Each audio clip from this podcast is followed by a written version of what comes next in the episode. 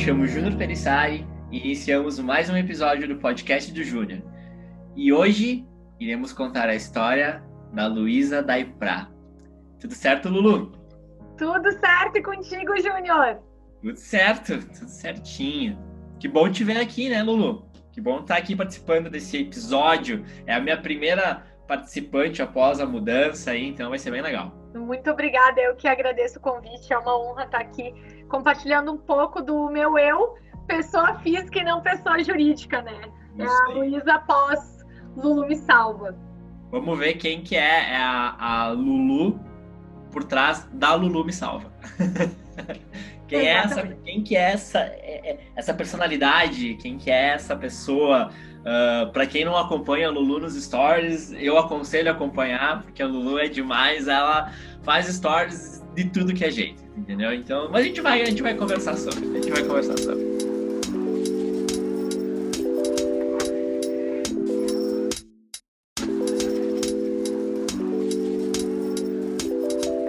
Bom, pessoal, sejam todos bem-vindos ao podcast de Júnior e hoje mais uma história será contada aqui neste programa. Então, vamos iniciar sem enrolação e eu já quero saber contar a história dela, já quero saber quem que ela é, do que que ela fez e tudo mais e, e bora lá.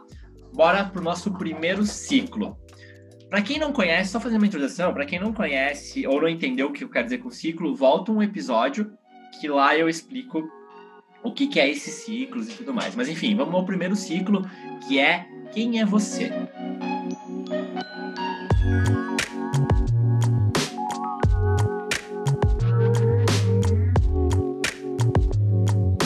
Nessa parte do EP a gente vai conhecer um pouquinho sobre os traços da personalidade da, da Lulu. Então, vamos ver. Vamos ver o que, que, vai, o que, que vai aparecer aí. Lulu, começa aí contando um pouco do início da tua vida. Aonde você nasceu? Uh, fale um pouco sobre seu berço, de que família tu vem, se é uma família estruturada, não é uma família estruturada. Enfim, conta um pouquinho aí da onde vem a Lulu. Então, a Lulu vem, né, de uma família não tradicional brasileira. Eu fui criada por uma mãe solo, então eu nasci em Farroupilha, né? Lindamente escorpiana, dia 20 de 11 de 1996. E sou muito abençoada por ter uma mãe extraordinária e o meu irmão, que é três anos mais velho do que eu. Então, basicamente, a minha família não tradicional. Uh, sempre tive uma matriarca extraordinária, então digo que todo esse empoderamento que eu tenho, ele vem de berço, né? Essa questão de vai lá, tu consegue, é isso mesmo, de ser protagonista da própria vida. Eu costumo dizer para minha mãe até hoje que o que eu vivencio é muito do que eu brincava quando eu era criança. Então, a minha mãe é muito workaholic e sempre que eu brincava de escritório, brincava de loja, enfim, a minha mãe é contadora e advogada de formação. E sempre que eu via a minha mãe ali trabalhando e correria, eu sempre replicava muito isso nas minhas brincadeiras. Então, até a maneira como a minha mãe entrava no carro, como ela colocava a bolsa uh, no banco de trás ou no caroneiro. Tudo isso eu sempre tive muito como inspiração, essa questão de, sabe, assumir as responsabilidades e, e peitar todas as adversidades que vêm junto disso. Então, a minha mãe é a minha maior inspiração e o meu irmão seguiu nessa mesma linha, né? Então, basicamente é isso. Lulu vem de uma família não tradicional brasileira e nasci e me criei em Farroupilha e sigo aqui por enquanto. Pô, que legal, Lulu. Uh, eu quero só aqui dizer também que eu também fui criado de uma mãe solo. Então, legal, eu sei, vamos dizer assim, sei como é isso, né? Sei como é ter uma família sem a presença de um pai, né? Então, te entendo nessa parte. E também tenho bastante consideração pela minha mãe, por ela ter sido a mulher que ela foi e ter conseguido criar. Eu e o meu irmão também tenho um irmão mais velho. Então, bem interessante. Interessante a tua história. E me identifico. Super me identifico. Qual que é o teu esporte preferido? pratica esporte? Vai, se eu te contar uma coisa, tu ri, mas não ri muito da minha cara, tá? Tá. Eu não assim, sei. eu não sou a melhor pessoa. Hã? Eu não vou, mas pode ser que os ouvintes tenham, né? Aí, ouvintes, por favor, considerem, tá? Considerem, porque olha só. Lulu é uma pessoa que mede 1,56m. Então, assim, surpreendentemente, eu já joguei basquete na minha vida. No banco, no banco. Ia mais a passeio? Sim. Mas, assim, tirando essa fase da minha vida, né, que a gente sempre tenta pertencer a algum grupo de alguma forma quando a gente é pré-adolescente. Essa foi uma das minhas tentativas. Mas eu não sou muito a pessoa dos esportes, assim. Eu não sou fã de musculação, não tenho paciência, já ferrei minha coluna em academia, e enfim, né? Hoje eu pratico yoga, já pratiquei pilates, amo muito. E sou super praticante de yoga e eu gosto muito de rugby, assim. Eu tive uma experiência recente na minha vida como boa espectadora e boa torcedora. E isso fez com que eu criasse um apreço muito grande, né? Como torcedora eu sou ótima, né? Como jogadora eu já prefiro não falar, né? Tentei uma vez. Socorro, tira meu óculos, eu não, eu não enxergo ninguém, né? Mas como torcedora foi muito bem. Então eu poderia te dizer que eu gosto muito, dentro das opções existentes, eu gosto muito de rugby e também sou super praticante de yoga. Tá, e me diz uma coisa assim, tu é uma pessoa, tu falou que é de que signo mesmo? Escorpião, sou escorpião com ascendente em Ares. É muito ligada nisso de, de, signos? Tu, tipo, leva muito em conta do que diz, de, dessas coisas, até de ler o horóscopo todo dia? Olha, quando eu era criança, eu escutava o horóscopo todos os dias junto com a minha tata, que era quem me cuidava. Sim. Na Espaço FM, inclusive, que é uma rádio daqui. tem a musiquinha, né? Horóscopo da Espaço. Acho que não tem mais, né, Lulu? Ah, tem que ter, não acredito. Eu escutava não, eu tô, sempre. Eu tô pedindo porque eu não sei, mas eu acho que não tem mais esse programa, né? Mas, eu acho que, sinceramente, não faço a mínima, mas eu escutava diariamente. E quando adolescente também. Não sou muito a louca dos signos, eu acho que dentro do, da data que eu nasci, do momento que eu nasci, com toda a relação do mapa astral, faz muito sentido. Mas, dentre algumas características do escorpião, eu, eu não me enquadro muito. Já escutei que eu não era tão escorpiana, porque eu não sou uma pessoa vingativa, realmente eu não sou. Então, né, eu gosto, mas não, não sou uma heavy user, assim. Já justifico as coisas pelo mapa astral, admiro, mas não é algo que eu me aprofundo. Sim. E religião? Eu sou uh, batizada, né, em igreja católica, fiz todo o corre de primeira comunhão e crisma, aquela coisa da catequese, mas eu sou católica não praticante. Eu acredito muito mais em energia, né? Muito mais dessa conexão com o universo. Pode parecer até contraditório, de modo que eu falo, ah, eu não sou muito heavy user de, de horóscopo, né? Zodíaco e tal. E eu acreditar tanto em, em energia, mas eu vou muito por esse lado. A yoga me ensinou muito isso, né? E junto do autoconhecimento. Então, eu não tenho uma, uma religião que eu tenho pé firme ali, mas eu também acredito muito em espiritismo e por essa via eu vou seguir. É, a gente, a gente tem aquela ideia, né, de que uh, religião é, é o que a gente conhece como universal, católica, sei lá o que. Eu também não sou muito praticante nenhuma dessas religiões, mas uh, a religião, a definição em si, é no momento que tu acredita em alguma coisa, tu, tá, tu tem uma religião, né? Independente do que seja, né? Então, uh, podemos dizer que as suas crenças, né, elas estão ligadas a isso, a, a energia, a essa questão do espiritismo, né? Não deixa de ser uma religião, né? Uh, o, uhum. Torcer para um time é uma religião, tu, enfim, né? Tu, tu, acreditar em algo é considerado uma religião. Mas, claro, né? A pergunta que eu te fiz é voltada a essas coisas mais tradicionais, né? Que a gente acredita e tudo mais, né? E, bacana, sabe, sobre esse negócio de energia, porque eu também, eu sou um cara também muito ligado, assim, e eu, ultimamente, eu era um cara que não era ligado aos meus sentidos, né?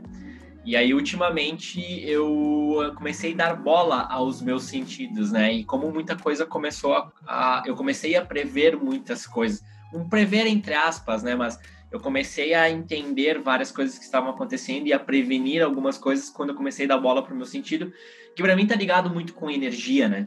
Então, quando tu tá perto de uma pessoa, tu sente a energia um pouco baixa dela, tem algum sentido, tu sente, né, que daqui a pouco pode ser que essa pessoa não é bem para você, ela não é legal para se aproximar, pode ser uma pessoa que vai te trazer algum mal, enfim, né? Então, não, não sei se também tu tem essa, essa, essa questão, mas eu sou muito assim, sabe? Eu gosto, eu gosto muito das terapias alternativas, sabe? Essa questão do reiki, essa questão uh, das barras de access, sabe? E eu acho que muito dessa questão de terapia alternativa está muito atrelada ao autoconhecimento, que é uma, uma fonte que eu tenho me banhado muito desde o começo do ano. Então, aprender muito sobre isso, sobre a questão de intuição, né? Tem um livro que eu gosto muito de, de falar e que eu recomendo muito uh, para as mulheres que se encontram à minha volta, que se chama Mulheres que Correm com os Lobos que nos mostra muitas coisas que às vezes a gente deixa passar batido por não dar a devida atenção à nossa intuição e ao nosso sexto sentido, né? E que dá para se aplicar sendo homem ou sendo mulher ou o que for. E eu acredito muito nisso, de, de me guiar não só pela razão, e sim pelo que eu sinto sobre as coisas. Quem que é a Lulu como personalidade, assim? Quais são os traços da personalidade da Lulu? Né? Vamos, vamos fazer um exercício aqui sai do corpo da Lulu, olha ela e, e, diga assim, ó, Lulu é isso, é aquilo. Como é que é isso? Como é que é para você? A Lulu é uma pessoa muito determinada e muito resiliente. Eu herdei isso muito da minha mãe, né? Eu escutei a minha vida inteira que não tinha como dar errado, porque dar errado não era uma opção. Então, é muito difícil de eu desistir das coisas eu sou muito perseverante e muito forte. Eu acredito muito até o último segundo disso de ir firme, não é por essa via. A Lulu é uma pessoa muito empoderada. A Lulu é uma pessoa muito correta, muito ética, muito transparente, muito justo pelo justo. A Lulu é uma pessoa muito romântica. Então eu tenho muito isso de sonhar em casar, em ter uma família, já que eu não tive uma família tradicional, de certo modo, né? Uh, de ter essa realização de provar para mim mesma que é possível um casal dar certo, que é possível existir uma família feliz dentro dessa conformação. E eu diria que a Lulu é isso. E a Lulu é muito intensa em tudo que se determina a fazer. Ela vai até o final. É forte. É que, na verdade, eu levo muito a sério algumas coisas que são muito importantes de serem consideradas, tá? Primeiro que Luísa significa luz da vida. Então, por si só, já é algo muito forte. Uhum. E segundo, que a inspiração da minha mãe para ter me colocado esse nome vem de uma mulher muito forte, uma mulher empreendedora, uh, que foi chefe dela por muito tempo, e que foi uma mulher muito guerreira, e eu linko muito isso com o momento em que a minha mãe me teve. A minha mãe uh, me pariu aos 42 anos, então já foi meio tardio. Ela não tinha como ter outro bebê depois do meu irmão sem fazer um tratamento, porque ela tem útero bicórnio. E, enfim, Rafael nasceu uh, prematuro e foi bem conturbada a gestação, então ela não tinha como ter outro bebê sem fazer tratamento. E no momento menos propício para isso acontecer, eu vim. Eu vim. Uh, né? Enfim, o relacionamento com meu pai já não estava muito legal e tal.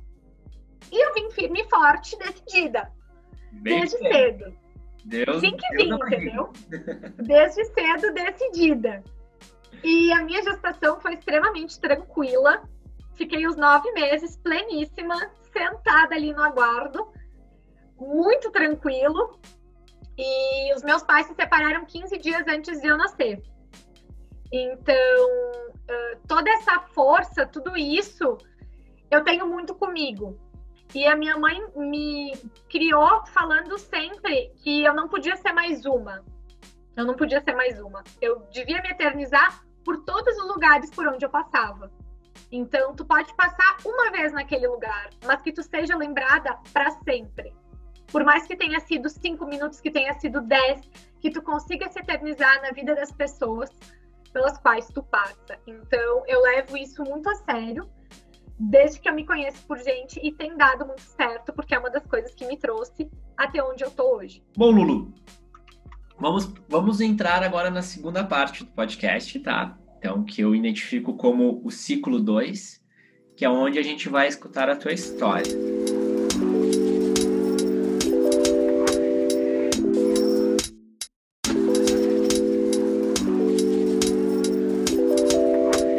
Eu considero essa parte aqui como a parte mais importante do podcast, porque é onde realmente tu vai agora desenvolver um pouco e a gente vai realmente contar uma história, né? A gente vai. Agora a gente identificou, né, que a Lulu ela é uma, uma pessoa determinada, uma pessoa que onde ela passa ela tem que deixar a sua marca. Então isso já identifica, né? Que a Lulu realmente é uma pessoa que quando tu ver ela, ela vai dar um jeito de fazer com que tu nunca esqueça dela. Então se prepare, para quem não conhece a Lulu, isso vai acontecer.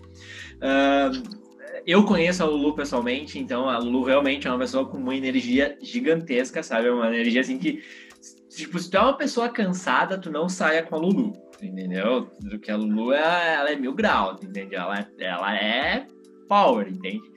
Né, Lulu? Não, não... não, o dia não acaba quando ele termina. É só é, isso que eu tenho pra dizer. Só isso. Já conhecemos então os seus gostos, conhecemos então um pouco da sua personalidade, mas agora a gente quer conhecer a história dela. E comece contando um pouquinho sobre a sua infância. Como é que foi a tua infância, Lulu? Assim, é... Eu vou ter, que me, vou ter que me concentrar um pouco para não chorar, tá? Porque eu sou uma pessoa muito emotiva que eu não falei antes. Tá. Então é muito fácil me fazer pessoa, chorar. Ao mesmo, ao mesmo, tempo que então ela é uma pessoa forte, mas ela também tem o seu lado emotivo, né? Então ela tem um equilíbrio. Vamos dizer que ela é uma pessoa equilibrada. Mas vamos fingir que sim. Vamos fingir que sim, que tá tudo bem. Em relação à minha infância, eu costumo dizer que eu nunca quis de fato ser criança, eu acho. eu, já nasci, eu já queria estar em outra etapa, entendeu? Porque eu que eram as coisas de criança, eu não, não me interessava muito. Eu sempre queria estar junto com as pessoas adultas, né? Eu fui uma pessoa que eu hipercompensei muito, né? Uh, na minha infância. Então, eu, né? Minha mãe estava sempre trabalhando, mas quando ela estava, ela tinha tempo de qualidade conosco. E eu comecei a ir para a escola com quatro anos e eu sempre tive essa personalidade forte. Então, nunca mandei recado, né? Comigo o negócio é muito direto. E desde cedo eu paguei um preço muito caro por isso, por ser quem eu sou, por assumir as minhas responsabilidades e por não ficar quieta por qualquer coisa. Aprendi muito com a minha mãe que às vezes quem cala consente, né? Então, assim, a infância de Lulu foi muito entre Farroupilha e Barão, Barão é a cidade natal da minha mãe, então é onde tem os meus padrinhos e algumas primas. Então as férias eu passava lá. E aí, né, ao longo do ano eu estava em Farroupilha. Eu sempre fui uma criança que gostei, nunca fui de brincar, tipo aquelas coisas no mato, e vai, e corre, aquelas, aqueles né? Aquele movimento. Tarde todo. em casa, da mãe tem que chamar, gritar na rua para ver onde é que tava. Mas jamais! Eu sou a própria guria de apartamento desde que eu nasci. Eu sempre fui muito da organização, entendeu? Então, assim, ó, não me convida para ir no parquinho e ficar me sujando, entendeu? Uh, sempre fui muito de, de brincadeiras mais individuais, sabe?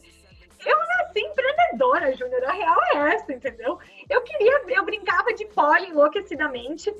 Eu sempre fui muito minuciosa desde criança. E aí, minha mãe sempre me deixou na incumbência, né, de ser responsável pelas minhas coisas. Então, por exemplo, eu lembro muito dessas recordações. Ah, primeira vez que eu ganhei uma pole. Nossa, já, já escutei uma pré-palestra ali, né? Olha só, isso aqui tu vai ganhar, tem as pecinhas pequenininhas, e não, tu não pode botar na boca, mas tu não pode perder, mas não sei o quê. Então, eu já fui uma criança responsável ali. A minha infância foi assim, entendeu? Eu com responsabilidades e, e eu querendo poder fazer coisas além da minha idade, porque nunca fui de querer ficar em meio a criança, eu queria estar junto com os adultos, entendeu? Eu não queria estar naquela fase. Você se sentia adulta, adultona infância, criança, né? Cara, eu nasci para ser adulta, entendeu? Eu tenho tamanho de criança, mas eu, eu não nasci para estar ali tá na. Ai, vamos brincar de tal coisa. Eu, não, eu queria brincar de loja, eu queria brincar de escritório, entendeu? Todo um business por trás, uma, é, aquela coisa, quero ser matriarca, entendeu? E, e aí segue. E foi tranquilo, assim, a minha infância, né? Já comecei a, a colher os frutos de, de ser como eu sou, de pagar um preço caro por ter esse posicionamento que eu tenho. Comecei a, a sofrer bullying desde cedo por causa disso. Então, basicamente, essa foi a minha infância sem tantas emoções assim. Então, eu me formei em inglês, eu fiz curso de robótica, depois no ensino médio eu fui para a Olimpíada de Química, Olimpíada de Redação, eu estava em todas, entendeu? E na adolescência foi onde eu me descobri nessa questão do mercado da área da beleza, que é onde eu atuo hoje. Então, eu comecei a trabalhar jovem, né? Nesse período todo, basicamente, foi onde eu floresci, de certo modo, né? Era muito pesado o, o ambiente colegial. Uh, não é algo que eu tenho saudades, eu vejo muitas pessoas falando, nossa, que saudade de quando eu era adolescente e não tinha responsabilidade. Não, eu não tenho saudade. Eu pago o boleto, mas eu não volto para a escola. Entendeu? Eu não me importo. Eu pago todo mês a parcela do meu carro, sorrindo todos os boletos, mas eu não volto para a escola, cara. Foi horrível. E nesse período foi onde, né, enfim, as coisas acontecem. Eu comecei a namorar cedo, porque eu sempre fui uma pessoa muito romântica. E eu tenho uma relação muito boa por, com todas as pessoas que passaram pela minha vida. Então, felizmente, a pessoa, a primeira pessoa com quem eu me relacionei amorosamente foi quem fez meu primeiro logo quando eu entrei na área da beleza, que inclusive eu tenho tatuado. Hoje faz o site da minha empresa. Então, tudo está muito entrelaçado, né? E retornando a essa questão na adolescência, foi muito isso. Eu sempre fui, segundo algumas pessoas, precoce, mas no meu ponto de vista, eu sempre estive no meu tempo, sabe? Nem à frente demais e nem sei lá, atrasada. Eu estava no meu tempo, na minha fluidez. E nesse percurso da minha adolescência, eu tinha terminado o meu curso de inglês. E aí eu queria fazer um curso, né? Sempre fui muito vaidosa, muito vaidosa desde cedo. Bom, para tu ter ideia, quando eu tinha seis anos, eu adorava estar em ambientes adultos, né? E eu gostava muito quando a minha mãe ia no salão de beleza, porque minha mãe já tinha os cabelos brancos, então ela coloria. Ai, eu gostava de junto, sabe? E aí uma vez eu fui, sempre me comportava, com certeza. E aí eu queria pintar as unhas, né? Eu pintei as unhas uma vez, mas eu já queria pintar na próxima. Tipo o cachorro quando tu dá comida, né? No outro dia ele tá ali de novo. E aí a minha mãe me explicou que eu não tinha idade e tudo mais, pra, né? Criança não fica fazendo aqui salão. Eu falei, ok, isso eu tinha seis anos. Ok, me dá os esmaltes que eu não vou fazer no salão, pinto em casa. Então, eu sempre fui muito autodidata nisso. Foi onde começou a florescer toda essa minha vaidade. Minha mãe sempre, né, me liberando as coisas aos poucos, já que para algumas pessoas eu era precoce, então, para ir com, com calma. E aí isso retornou muito forte na minha adolescência, né? Que eu queria fazer um curso de maquiagem para ver qual é que seria.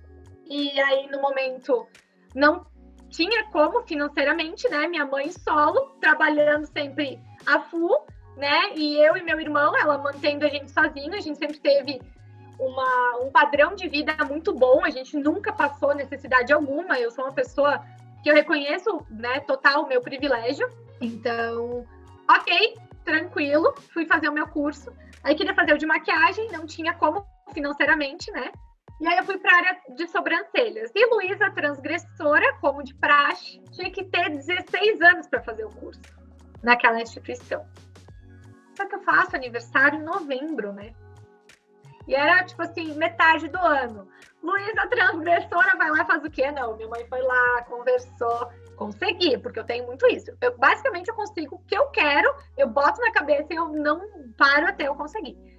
Então, fui lá, fiz meu curso de sobrancelhas e aí que começou toda essa questão empreendedora. Então, uh, eu não consigo pensar na minha adolescência, embora, né, teve todo o percurso muito difícil do ensino médio e do período escolar, eu não consigo lembrar da minha adolescência sem pensar, num primeiro momento, na minha inserção no mercado de trabalho. É, e aí, nisso, né, iniciativa, fui lá, gostaria de trabalhar, gostaria de não sei o quê, e eu tive muitas portas fechadas porque eu era muito nova. E aí, tu, pra tudo se dá um jeito, né, Júnior? Então, eu moro né, em Farroupilha, bem no centro. E aí, minha mãe disse, tá, Luísa, olha só. Eu te dei o curso, tu tem os materiais. Te falta o quê? Cadeira? Aí, minha professora tava vendendo uma cadeira semi-nova. E aí, a gente comprou. Só, te vira. Tem a cadeira agora, tem material, tem o curso. É contigo, querida. Vai sentou comigo, me disse, ó, tu vai precificar assim, assim, assim, vai ser dessa maneira aqui, te sugiro vir por aqui. E aí, tive total apoio de pessoas, né? Como esse meu primeiro namorado, né? Porque a gente nem tava mais juntos, na verdade. E ele super fez o meu logo, super me apoiou na época. Eu fiz a minha página no Facebook, daí eu era Lu Makeup Artist. E depois é designer de sobrancelhas, daí eu fui, né, complementando. Fiz a minha página no Facebook, fui de pessoa em pessoa. Oi, tudo bem? Conhece meu trabalho, assim, assim, e assim é crescendo.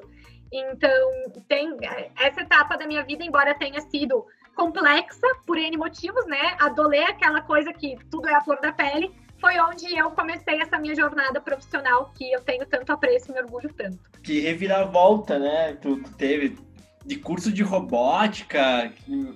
Meu Deus do céu, eu não imaginei que a Lulu fosse fazer curso de robótica, a empreendedora na área do, da, da, saúde, da saúde, não deixa de ser, né? Da, estética, beleza. Né? Uhum. Médico e uhum. saúde, né? E uh, eu, eu gosto de dividir a adolescência, a infância, e eu tenho aqui uma pergunta que é como é ser jovem, né?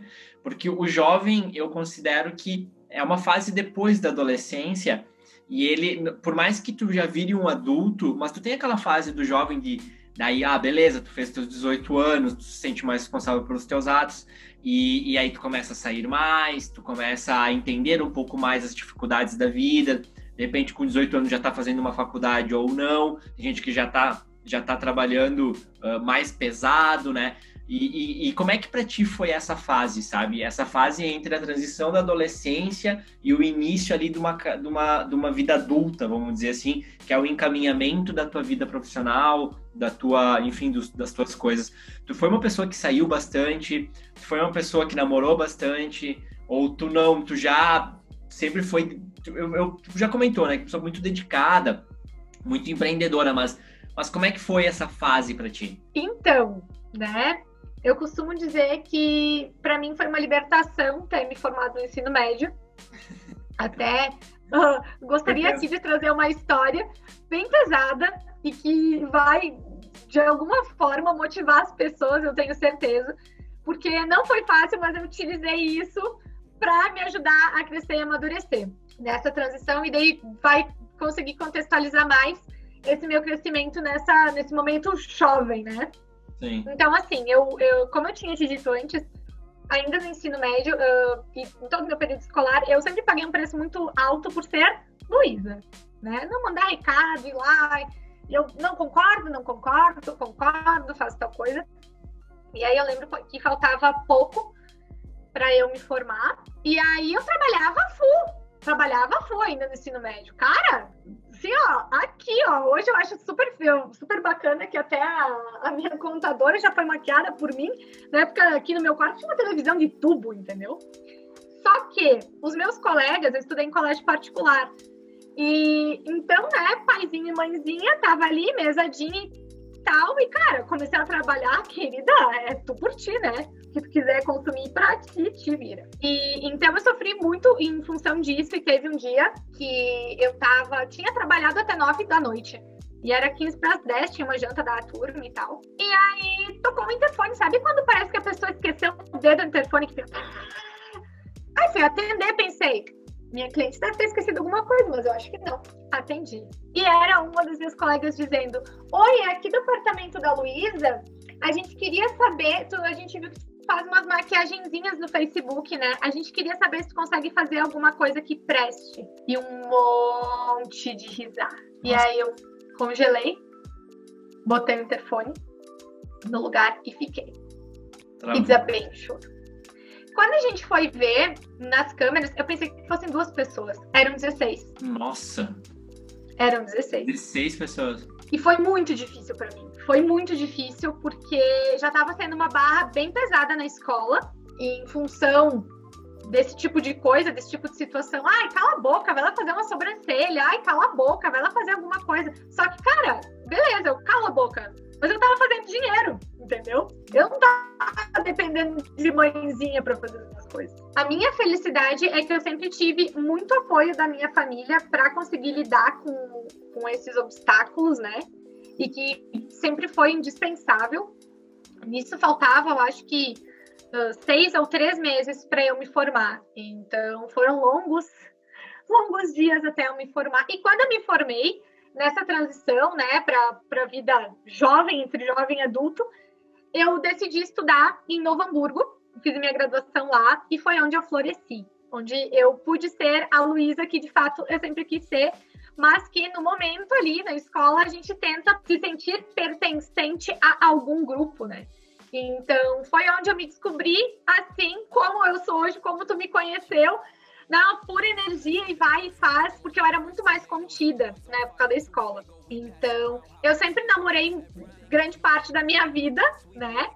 Então, nunca fui de sair muito. Depois aí, mais no início da, da vida adulta foi que eu terminei um relacionamento um pouco longo e aí sim, aproveitei aquela coisa toda. Mas a minha vida sempre foi muito entre trabalho e estudo, trabalho e estudo e às vezes um namoro no meio. Então, foi muito bacana eu ter estudado em Novo Hamburgo, mesmo que a rotina fosse muito corrida, né? Vai e volta todos os dias.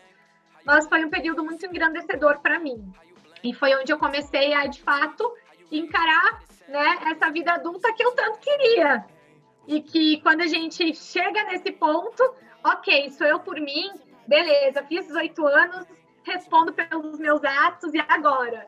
Né? Tá. E me diz aí, já emendando o início, quando é que tu se sentiu que daí realmente tu tava numa vida adulta? Por mais que tu trabalhasse, desde a época do ensino médio, ainda tu era uma, uma pessoa que estudava, tinha uma rotina de um adolescente, vamos dizer assim, na grande maioria do teu tempo, né? Daí tu tinha um outro tempinho ali que tu já tava sentindo o gosto de como era trabalhar e como era ter responsabilidades, ter seu próprio dinheiro. Mas ainda a gente fica, né, embaixo do guarda-chuva dos nossos pais, querendo ou não, né? A gente depende muito deles, Uh, depende, de, de, no caso, né, no teu caso da tua mãe, né, no meu caso também que eu não comentei da minha, a gente depende muito deles.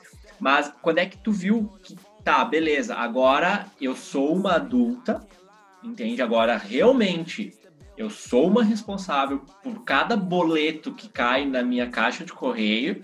E agora, cara, é eu e eu. Eu tenho a minha mãe, ok, amo ela, ela é tudo para mim. Mas agora é eu e eu. É, é, é tipo, é. Eu sou a primeira pessoa de tudo, tu entende? Então, quando é que tu sentiu isso? Como é que foi isso para ti? Esse amadurecimento, assim? Difícil. Difícil porque eu sempre fui uma pessoa muito responsável, desde cedo. Mas é aquela coisa quando a gente mora com os nossos pais, né? Tá, tu vai sair com quem? Que horas tu volta? Aquela coisa. Eu acho que eu tive essa sensação de, tipo, nossa, adultona, quando eu comprei meu carro ano passado, quando eu abri a minha empresa de fato, porque embora eu tenha me formado jovem, eu engatei um mestrado direto então, me tornei mestre jovem também. Empreendi, né, no Lulu Me Salva Jovem. Mas quando tu assume, diz assim, cara, isso aqui eu comprei um bem, tem um bem no meu nome. Eu acho que isso valida muita coisa.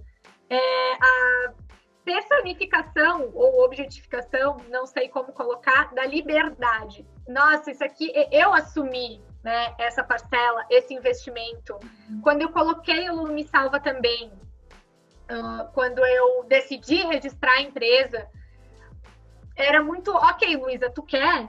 Tu tem certeza? Pesa isso. Como é que isso vai ser para ti? Por onde que tu vai seguir? Assume o risco. Mas a partir do momento que tu coloca uma empresa, que tu assume, que tu tem alguém junto contigo, e depois tu consegue comprar um bem através do teu trabalho, eu acho que é aí que cai a chave um pouco, fala, nossa, meu Deus do céu. Cara, eu vou pegar meu carro, eu vou para onde eu quiser, como assim? Ah, eu tô indo em tal lugar. Tá? Ok. Como tá? Tu não vai me perguntar nada, né? Não, não entendi, assim, tipo, ah, quem tu vai? Tu não quer me perguntar? Que horas eu volto, né? Aquela coisa. Então, eu acho que caiu, a chave virou nesse momento.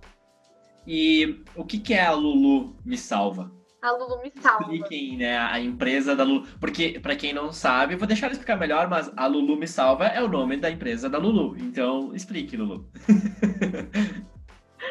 então, Lulu Me Salva nasceu de uma vivência minha, somando os meus estudos acadêmicos, né, questão mestrado depois, eu trabalhei, eu sempre fui muito apaixonada por gestão, né? Desde criança, vendo a minha mãe, imagina, contadora, né? Então já estava ali no rolê, né? Ativa. E eu trabalhei numa clínica depois de formada, que também foi desafiador, né? Tudo nada na minha vida é sem desafio, entendeu? Se não tem, tá, fica muito estranho. e trabalhei numa clínica e tal, como esteticista facial, depois de formada e cosmetóloga e vi que tinha a oportunidade de eu conseguir me inserir ajudando, né, ali na parte da recepção, que não tinha ninguém. Então, abria a porta, fechava a porta, atendia telefone, fazia café e tal. E aí eu vi uma oportunidade de eu conseguir me inserir. E tive, né, uma super aceitação por parte da dona da clínica. Ah, pra mim, cara, tô aqui na frente porque eu sempre fiz muitas minhas próprias oportunidades, sabe, Júnior? As coisas nunca caíram de mão beijada para mim. Eu sempre tive que batalhar muito pelas minhas coisas. E então não foi diferente nessa questão profissional. E eu sabia que se eu ficasse na minha sala, ninguém ia ficar batendo, tipo, ah, legal, tem alguém aí, tudo bem? Ou se eu ficasse na minha casa, ai, tem uma esteticista aqui, ai, sim, ai, legal.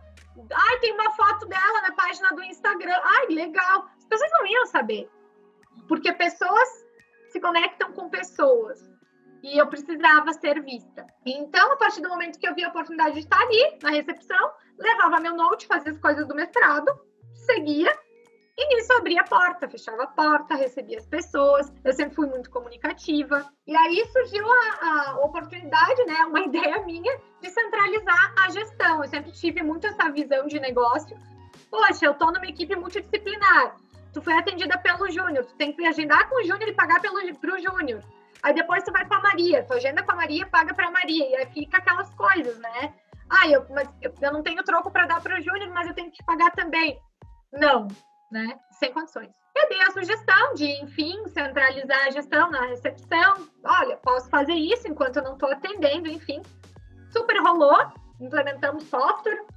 A clínica cresceu muito em questão de sete meses, em questão de quatro meses, na verdade. E fazia cinco anos que a dona da clínica não tirava férias. E eu entrei em setembro, ela saiu em dezembro, foi assim, ó, tá aqui a chave, tô tirando férias. Eu falei, ó, vai, não me liga. Tu esquece que aqui vai estar tá em boas mãos. Eu sempre fui muito intensa e muito dedicada em tudo que eu me comprometia a fazer. Tanto que tinha vezes que eu saía da clínica às 11 da noite porque eu não queria ir embora até que o banheiro não estivesse brilhando. Eu amava, amava servir a cada pessoa, enfim, as coisas começaram a andar, a minha agenda começou a encher, muito no orgânico, cara, muito no orgânico, sabe? Sem ficar socando serviço goela abaixo, de conexão com as pessoas e conquistar de fato a confiança delas, né? Uhum. Então, foi enchendo a minha agenda, eu tive que deixar a recepção. E aí eu comecei a ver que eu preferia muito mais estar na recepção e fazendo tudo, todo aquele corre que está de fato linda, maravilhosa, de branco, de jaleco, analisando pele, montando protocolo, analisando né, toda a questão de home care. Falei, cara, tem alguma coisa que não tá certa aí. Meu coração não tá batendo aqui dentro da sala, tá batendo fora na recepção. E as pessoas começaram a sentir minha falta. Não é tu que tá me respondendo, né? Ai, saudade de quando estava aqui, saudade do teu café ai, não é a mesma coisa. E aí eu comecei a ver. E comecei a me dar conta que o que eu tinha levado de conhecimento e puxado de crescimento, né, cultivado para aquele espaço, eu podia replicar em outros. E aí eu pensei, poxa, por que não? E nesse meio tempo eu estava no mestrado, comecei a estudar a questão de, de conteúdo, né? Eu, o Lulu Me Salva também nasceu da minha dissertação. Eu estudei propagabilidade e convergência em produção audiovisual e estética, então com ênfase no YouTube, o que, que torna um conteúdo mais propagável do que o outro. E nesse meio, né, recepção, daí vai mestrado, adentrando a questão do porquê que as coisas são como são. Para resumir de onde veio a hashtag Lulu me salva, que muitos falam Lulu me salva, mas a hashtag Lulu me salva. Uh, um dia eu fui fazer um stories, né, porque a pessoa não, não manda muito recado, né? E aí, super pistola, porque, cara, às vezes parece que a área da estética é terra de ninguém, né? Qualquer um pode dar um curso de qualquer maneira, quando bem entender, e não tem responsabilidade nenhuma em cima dos profissionais que está colocando no mercado. Então, eu vi que tinha muita gente dando curso de qualquer coisa, sem sequer saber usar uma máscara descartável. E hoje, na vida real, em plena pandemia, a gente realmente vê que as pessoas não sabem usar máscara descartável. Mas isso já me deixava pistola há dois anos atrás. Sem pandemia. Tá? Com certeza. Não, não mandar, já não mandava recado. E aí eu fiz um stories falando de uma maneira meio irônica, né? Tutorial bem blogueira de como usar uma máscara e larguei o hashtag Lulu me salva com o intuito de tirar a pessoa da ignorância. Então, salvar desta ignorância. Só que pegou. Só que as pessoas começaram a me mandar pautas. Lulu, fala sobre isso, fala sobre aquilo. Só que eu não queria falar de cosmética, eu não queria falar de pele. Eu queria falar de negócio. Era onde, sim, ó, era onde tinha de fato o meu coração batendo. Quero falar de dinheiro. Quero falar de como fazer um negócio crescer. E aí, um dia lancei a braba, né? Ah, vamos falar de dinheiro hoje. E foi. Então, a hashtag já veio disso, embalada, né? E eu vi que tinha muita, muita chance de dar certo, aplicar isso em outros espaços. Tive muito incentivo do meu orientador, da época, né, da minha família. Casou muito com a questão de propagabilidade e convergência que eu estava estudando. Para quem não sabe, eu fiz o meu mestrado em indústria criativa na Fevale também, onde eu fiz a minha formação como tecnóloga em estética e cosmetologia. E nesse mestrado tem duas linhas de pesquisa: gestão, inovação e conteúdos criativos. Então, o Lulu Me Salva estava num âmbito muito propício para florescer. E, enfim, ele nasceu. Então, hashtag Expertise em Estética existe há dois anos. Eu trabalho com gestão e comunicação em estética, né? E beleza. E trabalho com mentorias, trabalho com toda a parte de cursos, né? Consultorias, enfim, para sanar aquele problema específico. A mentoria é uma coisa muito mais personalizada, né? E que tem todo um percurso a ser trilhado. Trabalho também com curso online, e assim seguimos, né? Então, hoje eu consigo levar muita prosperidade e organização financeira através do meu trabalho. Recentemente, ganhou uma, mais uma mãe, né? Lulu Me Salva, que é a minha sócia, então foi um capítulo novo. E tem sido muito desafiador, né? Porque eu adentrei uma sociedade em plena pandemia e sabe aquela coisa de pagar a língua, sabe? Ah, eu não vou ter sócia, imagina, mas eu tô uma empresa sozinha. E aí eu encontrei alguém como eu, elétrica, elétrica, toda motivada, segura, extraordinária, que é a minha sócia.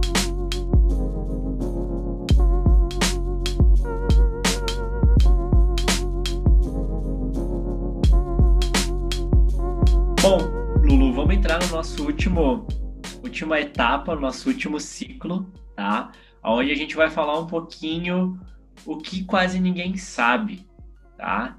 Que aí a gente agora vai explorar um pouquinho sobre os medos da Lulu, porque porque por que isso? Porque quase ninguém sabe? Porque a gente vive numa era digital. E na era digital, a gente só mostra o que é bonito. A gente não mostra o que é errado. A gente não mostra nossas derrotas, a gente só mostra nossas vitórias. Então, eu quero escutar da Lulu uh, quais são os medos dela. O que, que acontece? Te ouvir perguntando isso me lembra muito que eu fiz parte de um documentário de uma disciplina de publicidade e propaganda da UX, que era o laboratório de vídeo e áudio, um negócio assim, sobre mulheres empreendedoras, né? E aí, uh, justamente falei, ah, se tinha algum desafio ou sobre se eu tinha medo de não dar certo. E daí eu falei, não. É que essa questão de não dar certo não tem como dar errado, porque dar errado não é uma opção. E dentro de tudo que a gente tem vivenciado e dentro do processo de autoconhecimento que eu tenho encontrado desde o início do ano, inclusive um beijo imensurável para minha terapeuta, eu vejo que sim, tem coisas que me assustam, sim. Uh, eu tenho medo, sim, de não dar certo. Tenho medo, sim. De daqui a pouco não sustentar o meu propósito, de não conseguir, de fato, entregar né, o que eu quero. De daqui a pouco ter que deixar para trás tudo que foi muito difícil, né, de ter construído e ir lá do zero, buscar outra coisa para fazer. Então, eu também tenho muito medo de perder a minha mãe, né, o meu irmão, que são meu alicerce, embora a gente saiba que né, a vida é cíclica, mas é algo que, para mim, é, é uma das coisas que me atormenta um pouco. E é basicamente isso, né? A gente tem medo hoje em dia de, de ser esquecido, né? Então, a gente trabalha aí para isso, para estar tá trazendo algo memorável, mas tem dias que não dá. Tem dias que a gente pensa, será que é isso mesmo? Será que eu estou conseguindo levar a minha mensagem adiante? Será que eu estou conseguindo propagar de fato a minha missão por aqui? Que é algo que assusta, né? De modo que a gente concorre muitas vezes com pessoas que não são nem um pouco éticas e muito menos coerentes. E a gente coloca aí muitas vezes em dúvida a nossa capacidade e todo o potencial que a gente tem. Então, eu tinha muito medo de não dar conta das coisas, de querer abraçar o mundo, mas não adianta, né? O que a gente não, quando a gente não quer parar de qualquer maneira, quem nos para é nosso corpo e nos mostra que a gente não tá no controle de nada na nossa vida. E Lulu, quais são os teus sonhos que tu já realizou ou tu quer falar sobre os teus sonhos que tu quer realizar? Olha, eu vou falar os que eu já realizei que eu acho que eles são muito importantes.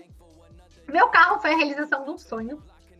Legal. Quando eu comprei, é que assim, o meu período de fazer carteira foi bem complicado, né? Porque eu rodei duas vezes, né? Na, na CNH, né? Então na terceira eu passei, bacana. Então foi para mim, uh, nossa, assim, ó, é a minha, a minha liberdade é o meu carro. Ele tem nome, inclusive, ele é Bimo, o nome dele, né? Porque ele é um Fiat Mobi vermelho, então é o Mobi, eu comprar, né? Bimo. Uh, a empresa foi uma conquista extraordinária. Eu tá tendo o reconhecimento que eu tenho hoje. Neste atual momento, eu tenho 16 mil, cento e poucos seguidores.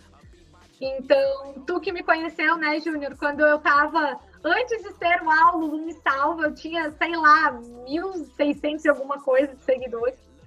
Então, né, tu pode falar mais que ninguém que eu era bem pitiquirica, de altura eu sigo a mesma coisa, né? Tem coisas que não mudam na vida. Isso não tem o que fazer. Não tem o que fazer, né?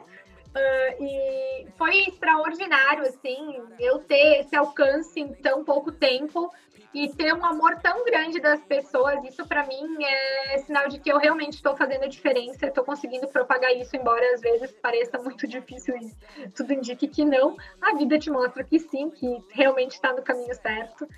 E receber esse carinho diariamente de inúmeras mulheres e saber que eu fortifico elas, né? Que eu mostro que é possível, é, é a realização de um sonho de mostrar que eu tô validando o que a minha mãe me disse desde pequena, né? Que eu não posso ser mais uma na vida das pessoas. Perfeito. Outra realização da minha vida foi ter me tornado mestre. 23 anos, tu é mestre, gente. Nossa, sensacional.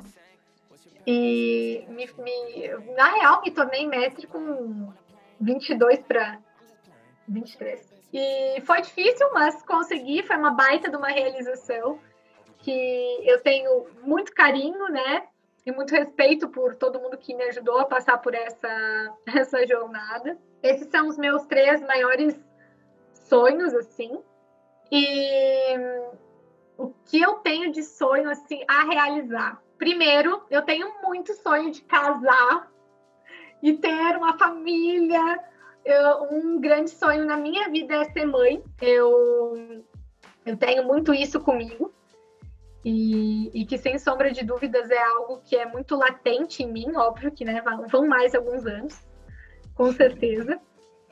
Quero muito que o Me Salva tenha uma repercussão muito mais do que nacional, embora eu né, tenha conseguido ter um alcance muito bom. Embora eu tenha cliente na Califórnia, é, é muito bacana. Ah, surpreendente, né? Eu tenho cliente na Califórnia. Demais, demais isso.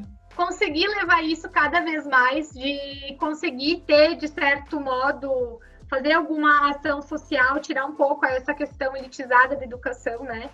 É muito desafiador hoje conseguir levar esse acesso nessa questão financeira a pessoas que muitas vezes estão ali que poderiam prosperar, mas não tem como, né? Fazer esse investimento. Então, é um dos meus sonhos também, ter o Lume Salva, ter uma ação uh, social dentro disso. Eu quero muito, é uma vontade muito grande minha de poder ajudar pessoas que não têm acesso, né? Não tem como pagar uh, esse tipo de recurso. E eu acho que, que é isso, assim uh, conseguir levar essa prosperidade para a vida de muitas mulheres pelo caminho certo, por uma forma transparente, ética, né? E mostrar que é possível ser mulher, ser empreendedora e ser protagonista da própria história. Então, eu acho que tem muito, muito chão pela frente e que tudo indica, né, que eu tô no caminho certo, mas eu quero muito, assim, um dia poder ter esse reconhecimento que vai além do Brasil, né? Tomara que tu tenha esse sucesso desejado, tomara que tu tenha muitos filhos, Não, não, muitos não, muitos não, dois tá bom. tu... Muitos não. Júnior, eu preciso faturar horrores, assim, ó. Vamos com calma. Se eu tiver reconhecimento aí que eu quero ter, aí a gente consegue pensar muitos filhos, tá? Mas por enquanto deixaremos dois. Tá, ótimo. Então que tu tenha dois filhos que tu consiga construir essa família tradicional brasileira. Uh, e, e, que foi muito legal escutar a tua história, Lu. sério mesmo. Sensacional. É, é isso que eu quero pro podcast. É pegar pessoas assim que eu nunca sentei para conversar profundamente, mais que a gente se conheça, mas a gente nunca sentou e trocou ideias, né, para entender profundamente cada um. E como a gente descobre muitas coisas, né? como a gente desmistifica algumas imagens ou pré-conceitos que a gente cria né, uh, na nossa cabeça sobre não que eu, que eu tenha sobre você né isso mas uh, eu tô falando no modo geral né de como a gente às vezes cria né esses essas personificação né de algo que às vezes não é totalmente diferente né. A pessoa ela tem uma história por trás que é legal escutar que é que às vezes é desafiadora, que às vezes passou por problemas, que é muito teu caso, né? Tu contou sobre teu bullying, sobre a tua determinação, sobre tu batalhar por aquilo que tu quer, sabe? E sobre Não, como... isso que eu nem te contei do mais pesado, que nessa minha história toda de vida, uh, quem me vê acelerada assim, eu já fiquei inclusive em, no auge de 2013, no meu terceiro ano, depois de tudo que eu te falei que eu passei, eu fiquei internada três dias no hospital. Nossa. devidamente diagnosticada com um transtorno de ansiedade generalizada, que hoje eu estou em todo um processo de autoconhecimento e de desmame medicamentoso e tudo mais, que para mim é uma vitória muito grande, é algo que eu tenho encarado com muita coragem, sabe, Júnior? Porque é como se eu tivesse me redescobrindo. Foi um período da minha vida muito difícil e que acho que é excelente para conduzir e dar um fechamento nisso, porque foi o momento da minha vida, sem sombra de dúvidas, mais desafiador. Eu aprendi a valorizar a minha vida e agradecer todos os dias a partir do momento em que eu me vi presa numa cama de hospital, que eu precisava do aval de um médico para eu poder sair e dar continuidade ao que eu queria fazer. Então, a partir disso, eu aprendi a muito mais agradecer e a comemorar as pequenas conquistas. Então, nem todos os dias são bons, nem todos os dias serão bons, mas se a gente tem saúde para conseguir enfrentar, se tu tem a tua liberdade para levantar da tua cama, que tu não precisa de ajuda para ir no banheiro, que tu não precisa de permissão para tu conseguir sentar na cama, tomar um copo de água, é algo extraordinário. Então isso faz com que eu valorize muito mais a minha vida e todas as coisas pelas quais eu passo diariamente. E isso são coisas que as pessoas não imaginam. Porque quem me vê gritando bom dia, pessoas, não imagina que eu já fiquei três dias internada numa cama de hospital levando seis injeções de calmante. Nossa. Para conseguir, né, atenuar ali. Então, depois de sete anos uh, medicada, estamos aí, né, mais um período de autoconhecimento sem esse tipo de recurso, né, uh, com muita terapia e redescobrindo aí a Lulu e todas as sensações dela. E isso para mim é algo muito digno de coragem, porque é muita coisa, né? É muita coisa. Ainda mais nessa situação que a gente está vivendo atualmente, em plena pandemia, e empreendendo e entrando em sociedade, em um novo relacionamento e a empresa expandindo. Então é isso, a gente aprende a valorizar quando a gente não tem. Não vou nem comentar, vou finalizar. Bom, Lulu, eu quero agradecer, agradecer imensamente mesmo, muito, muito, muito, muito, muito obrigado uh, pelo teu tempo. Tá? Uh, a gente sabe como a gente hoje o tempo é ouro, né? Como é difícil a gente pegar pessoas e, e fazer com que ela disponibilize o seu tempo para nós, né? A gente vive numa loucura uh, e é todo mundo. Né? Então, muito obrigado por disponibilizar o teu tempo para conversar comigo e a, a, curtir esse, esse projeto meu, né, que é o podcast. Então, espero que tu volte outras vezes para conversar e a gente possa aí agregar valor cada vez mais no nosso no nosso bate-papo, tá bom? Eu super te agradeço, Júnior, é um prazer Assim, tu sabe que eu não tenho muito filtro, né? Então, não tenho nada super, nossa, cool, nossa, misteriosa, não vai contar. Eu acho que não, acho que as pessoas precisam conhecer mais esse lado humano, né? Porque, que nem tu disse nas redes sociais, tudo é muito lindo, tudo é muito maravilhoso, todo mundo tá sempre né, impecável. E não é bem isso que acontece na vida real. Então, muito obrigada por me permitir compartilhar um pouco da minha história, né? e de tudo que me trouxe aonde eu tô hoje. E sem sombra de dúvidas, me convida que eu volto. Eu sou muito tranquila para conversa, vai, conversa vem, tá tudo certo, sempre te acolando e assim a gente segue. E vamos que vamos. Show de bola. Então tá, muito obrigado, Lu. Muito obrigado mesmo. Muito obrigada eu. Bom, pessoal, agradeço você que ficou aí até o final escutando essa história legal, maravilhosa, incrível da Lulu Me Salva. E qualquer dúvida que você tenha, queira dar, mandar um feedback, queira entrar em contato com a própria Lulu, segue ela nas redes sociais, vai estar aqui na descrição desse episódio todos uh, os contatos dela. Então segue lá que a Lulu com certeza vai te responder, ela é super uh, solícita com tudo, sabe? Pode ser que ela demore, mas ela te responde. Né? E qualquer dúvida, manda um WhatsApp, manda um e-mail, manda uma mensagem onde tu quiser, que eu vou responder, ela vai te responder e tamo junto. Até mais e fui!